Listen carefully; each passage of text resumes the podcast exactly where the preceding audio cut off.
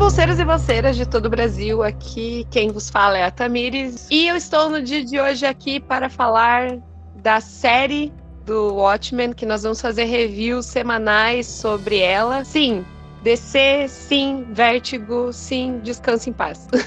e eu estou aqui com meu colega Gabriel, editor e amigo. Tic-toc, tic-toc, tic-toc. Insistiu muito para trazermos essas reviews, espero que vocês gostem. No momento somos só nós dois, mas quem sabe nos próximos a gente não traz mais pessoas, porque acho que a gente tem um, um gosto meio peculiar para as coisas.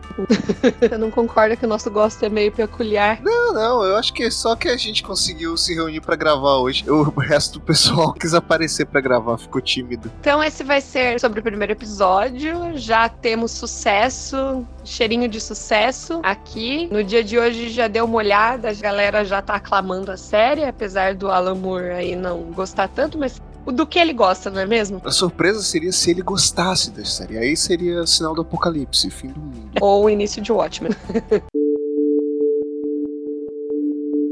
E aí, qual foi a sua impressão da série no geral? Olha, eu gostei bastante desse episódio. O trailer ele já deixava bem claro como ia ser a pegada, né? Se as pessoas viram os trailers, já estava bem claro ali que eles iam abordar bastante essa questão racial ali, essa disputa racial, e abordar as milícias de supremacistas brancos, que são um problema real hoje nos Estados Unidos.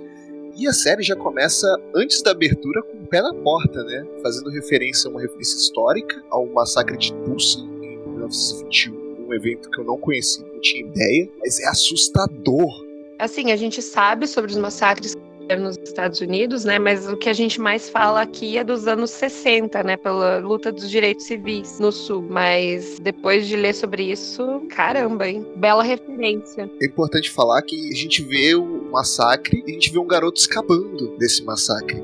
Que aí tem até a cena dele pegando um bebezinho, depois tá todo mundo morto, e caminhando esse garoto vai aparecer mais pra frente na história desse mesmo episódio. Mas tem um elemento aí, porque eles já começam mostrando a Ku Klux Klan massacrando as pessoas negras na cidade. A cavalaria, que é o grupo que usa a máscara do Rorschach nessa série, ela é muito a Ku Klux Klan. Eles só não usaram o nome, mas é a Neo Ku Klux. Tem neonazista, tem Neo Ku Klux também. Na verdade, esse início é bem chocante, assim. Eu acho que também é prestar uma homenagem também a essas pessoas. Sei lá, eu fiquei meio ressabiada nesse momento, assim. A gente fica, né? Eventos que a gente não sabe, a gente já, já corre para saber e tal, né? Eu acho que foi um bom início para mostrar o que, que a série seria. Nas próximas semanas a gente vai ver textos sobre Entenda o que foi o massacre de Tulsa no veículo de reportagem mais próximo de você. É, já é uma bela oportunidade pra gente escrever sobre isso. sem compromisso, sem compromisso.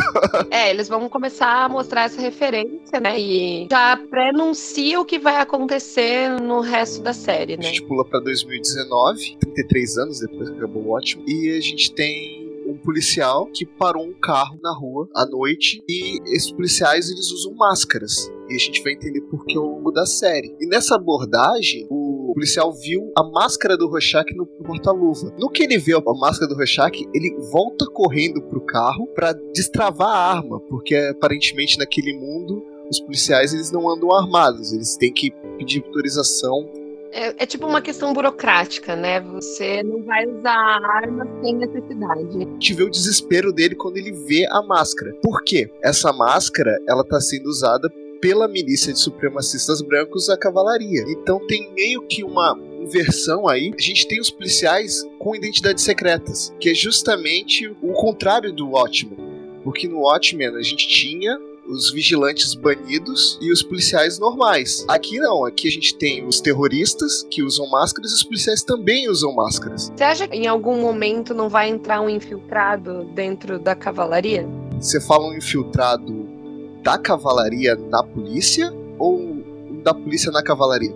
Eu acho que tanto faz. É, porque eu tenho uma ideia mais pra frente sobre quem era aquele chefe de polícia. Vamos deixar para o final a, a, a, conspiração. Importante falar que a cavalaria, por causa da clara referência a Klux Klan, ela começa com K, né? É cavalaria com K. Então, eu acho que é bom deixar esse detalhe é. evidente. É bem óbvio a questão da burocratização da polícia aqui, extremamente burocrática. Ela age sobre estatutos e você tem um personagem específico para cumprir os estatutos da polícia, que seria o Panda, né?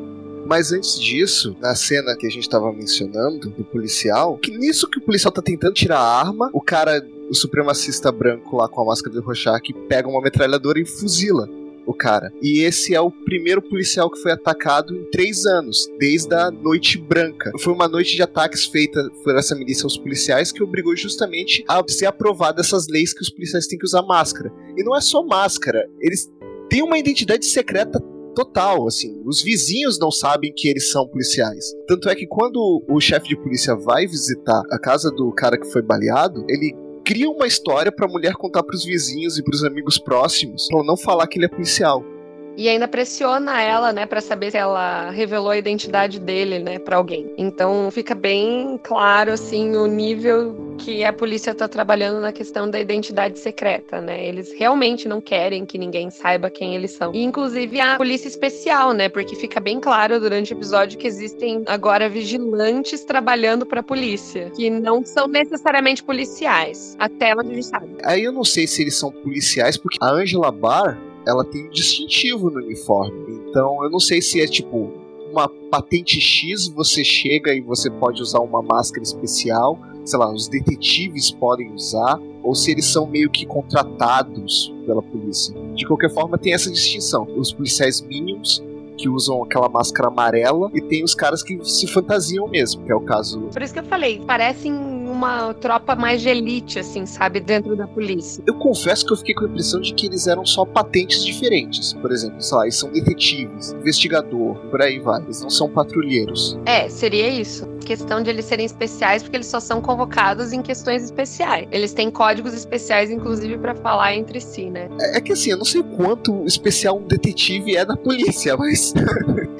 é, não, porque até a própria história da personagem é sobre ela dizer dizer que tá aposentada, que não trabalha mais pra polícia, criar mais identidade secreta ainda, assim. Um detalhe curioso é que ela fala que ela nasceu no Vietnã, que o Vietnã é uhum. parte dos Estados Unidos agora, porque no universo de Watchmen, os Estados Unidos ganhou a guerra do Vietnã. Perguntam se ela nasceu antes, né, de ser um estado anexado ou depois. E aí a gente tem uma parte que eu achei das mais interessantes, é como ele vai construindo o universo do que aconteceu depois do Watchmen. A gente sabe que o presidente depois do Nixon é o Robert Redford, o ator, e ele é um presidente liberal no sentido liberal americano, não liberal no sentido brasileiro, que isso virou qualquer porcaria. Por isso os conservadores odeiam ele, gostam do Nixon. Eu acho que ele seria o contrário do Reagan, né? Ele é o oposto do Reagan. É o completo oposto. Então eu acho que foi um bom ator que escolheram.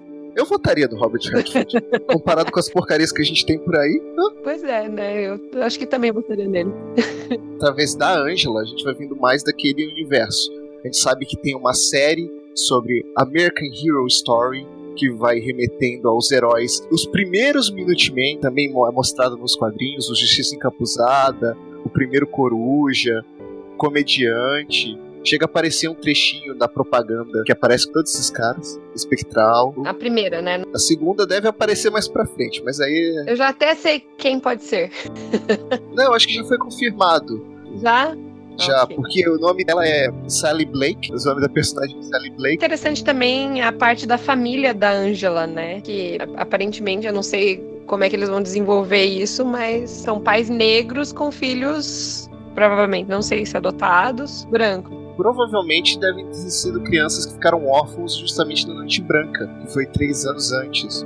Assim. São crianças que vivem num lar que não se importa com isso, porque eles são amados de forma inexplicável, né, pelos pais, bem cuidados. É, tanto é que tem no momento da escola que a Angela tá, tá naqueles dias de a ah, profissão do fulano de tal ela tava mostrando como faz cookies, né? Uma coisa assim. Não, é um bolinho, não é? Um bolinho vietnamita. Tem um racista lá que fala uma bobagem, fala: Ah, você conseguiu isso com o dinheiro das redes fundações, tipo, como espécie de pensão, não deixa claro o que é.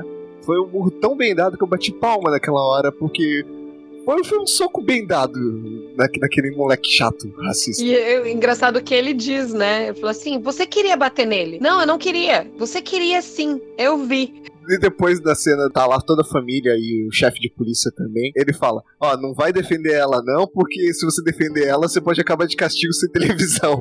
Não, e a, a explicação dela no carro, né? Que ele não deveria fazer isso, mas ele falou assim: não, mas você queria bater nele. Aí ela tenta dizer: não, não queria. Ele falou assim: não, você queria, eu só fiz. E tem nessa cena que eles estão no carro, a gente vê uma chuva de lula mutante, que é reflexo ao final do quadrinho tem um bicho lá alienígena criado por Ozymandias. E eu quero entender qual é a relação, como é que essas chuvas estão acontecendo. No momento eles têm que me explicar isso, porque é muito bizarro. Que universo péssimo para se viver. Você não tem superpoderes, você tem os mesmos problemas que aqui, ainda chove lula mutante. Imagina o trabalhão que é foi uma diretora nesse episódio, né? Ela achou estranho o que os roteiristas tinham feito e tal, né? Mas ela falou assim: ó, tá bom, ok, vamos fazer. E é engraçado que é como se fosse um alerta de furacão, assim, sabe? Quando vai acontecer a chuva. Até a criança falou assim: será que não é falso alarme? Ela falou assim: não, só fica no carro. E aí começa a chover. Peraí, tá chovendo lula. É tipo aquelas cidades do deserto que tá do nada e vem tempestade de areia. Uhum, mais ou menos. E a cidade toda preparada. Pelo jeito, há anos acontece isso né? É, provavelmente desde o final, que teve o genocídio feito pelos Imandias. A pergunta é, né? Como viver nesse mundo? O guarda-chuva não pode sair da bolsa, da mochila. Imagina levar na cabeça Lula mutante. Nossa, deve ser nojento o negócio. O negócio ainda se desfaz depois. Hum, ainda se pudesse fazer um fritinho, mas. E se eu fosse viver nesse mundo, eu ia montar um lava rápido. Imagina o dinheiro. Verdade. Por que não, né? Um lava rápido anti-Lula. A gente também vê nesse episódio uma referência bem rápida, mas a gente vê o Dr. Manhattan, né? Aonde? Na cena que ele tá derrubando um castelo em Marte. A gente vê numa televisão, que tem uma câmera lá. É mesmo? Nossa, eu não prestei atenção, olha só. A gente vê um, ele azul bem pequenininho e destruindo um castelo lá em Marte. Mandaram, sei lá, um uma curiosity da vida, uma discovery da vida, averiguar a Marte. É, porque para ele não existem problemas, né? Atmosfera, no final de ótimo ele fala que vai criar o universo dele e tal, mas não, ele continua lá em Marte fazendo castelo de areia. Bom, a gente não sabe de quando são aquelas imagens também, às vezes aquilo ali é do passado. E aí, entrando mais nesses assuntos do universo, a gente tem os Imandias, né? ele aparece. Você desconfiou? Eu sabia porque eu já tinha visto o, casting do ator, todo mundo já tava falando que ele era os Imandias. Então meio que não teve nenhuma surpresa ali. Eu acho que nem foi o intuito deles de fazerem surpresas. Uhum. Mas fica muito na cara. Fica, não. Você não sabia, pois ficou bem óbvio.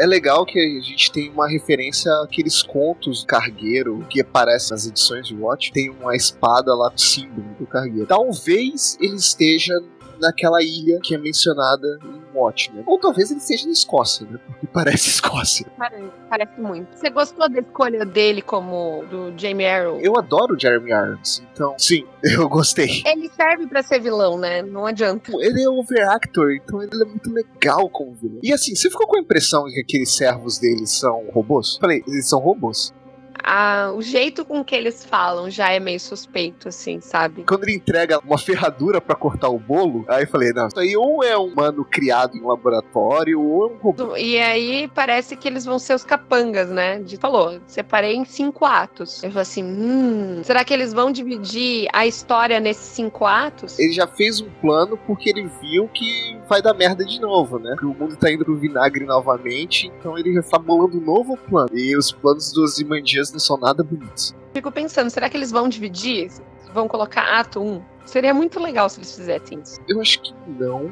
Porque vão ser só nove episódios nessa primeira temporada, né? E o Lindelof, que é o criador da série, o mesmo cara que fez Leftovers, que fez Lost, veio jogando um assim. Ah, a gente só pensou pra primeira temporada, tá? Acredito em você mesmo, que vocês só pensaram pra, pra primeira temporada. Uhum. Vocês, aham, uhum, acredito mesmo. Não, e ainda contrato com a HBO, né?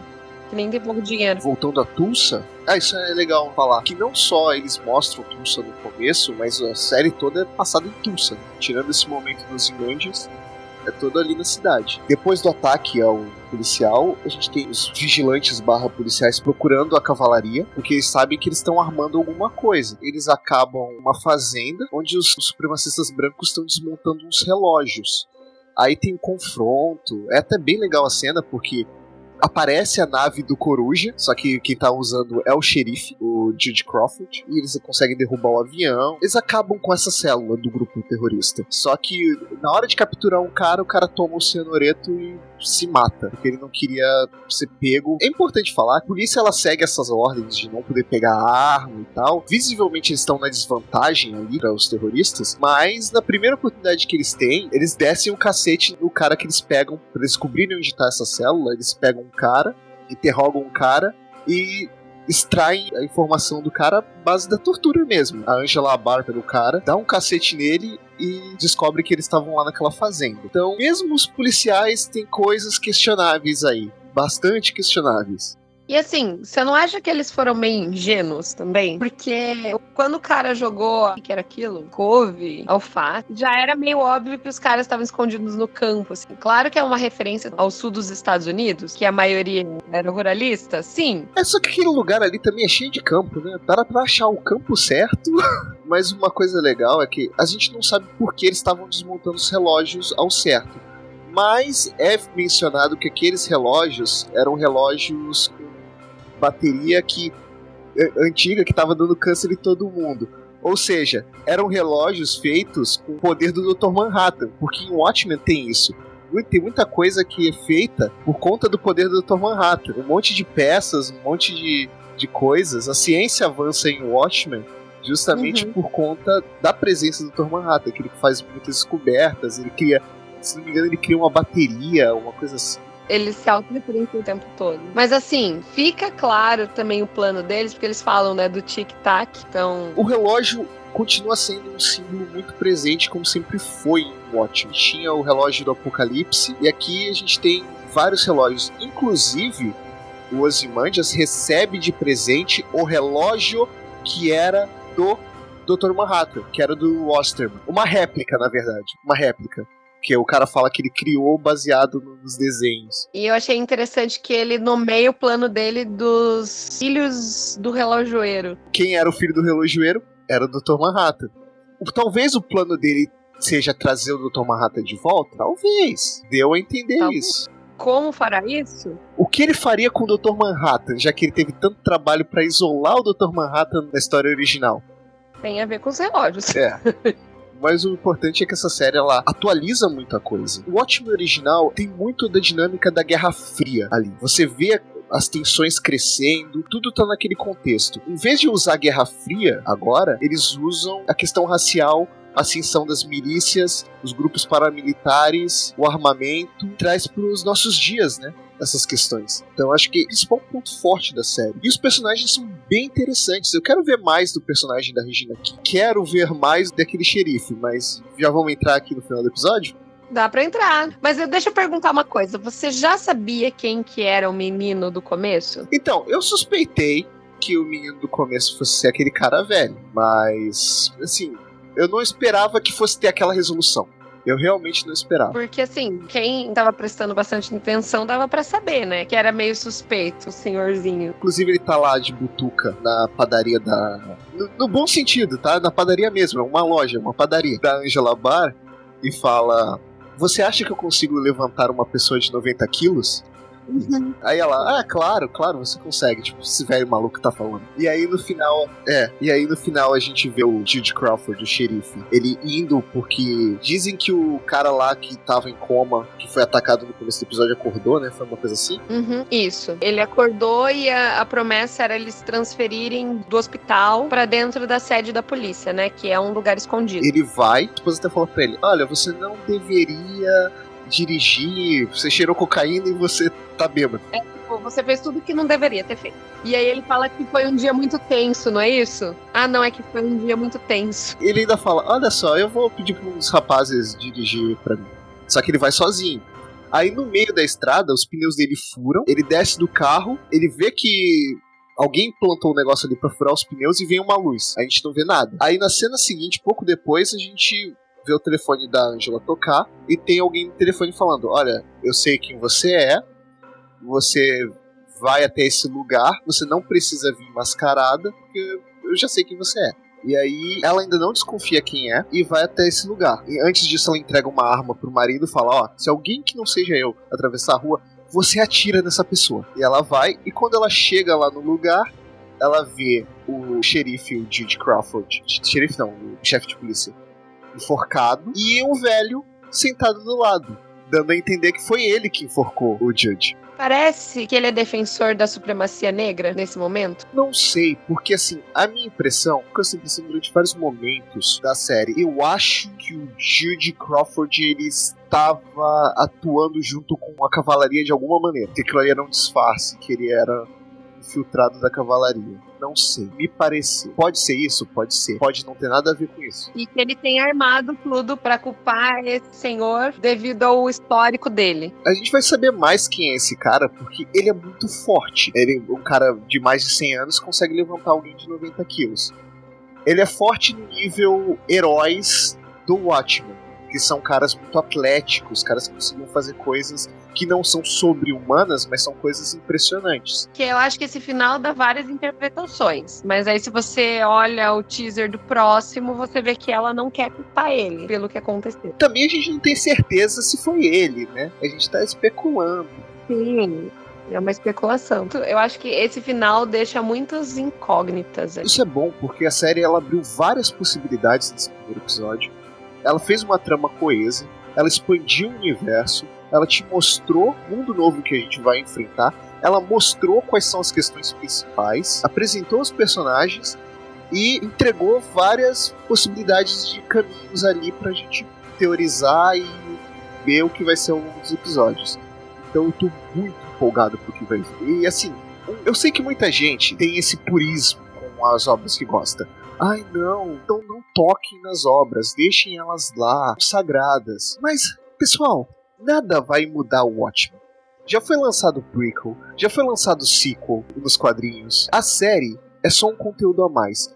Se você vê e não gostar, é só ignorar. O que leitor de quadrinhos sabe melhor fazer é ignorar coisas da cronologia. Ninguém sabe fazer isso melhor do que leitor de quadrinho. Então, se viu a série e não gostou, é só ignorar. Mas dá uma chance muito bem produzida, é uma trama muito bacana e aborda questões muito interessantes.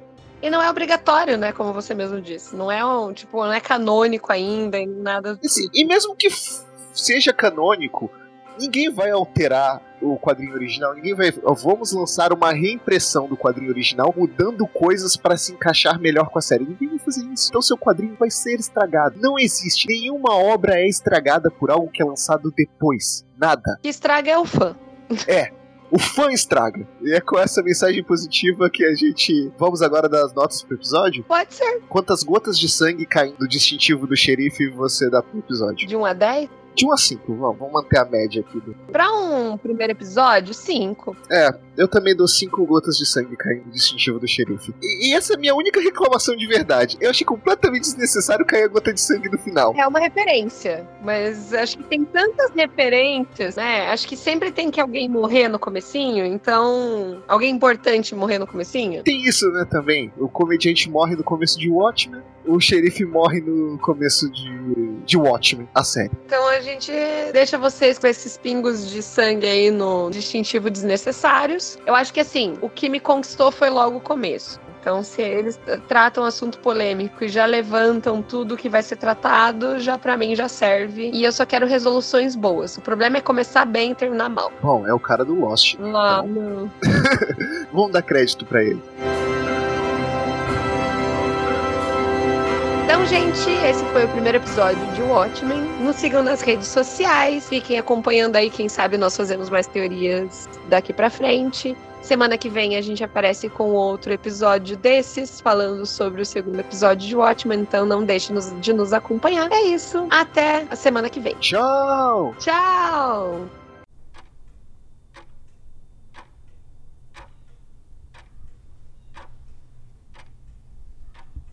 Edição Gabriel Pellegrini.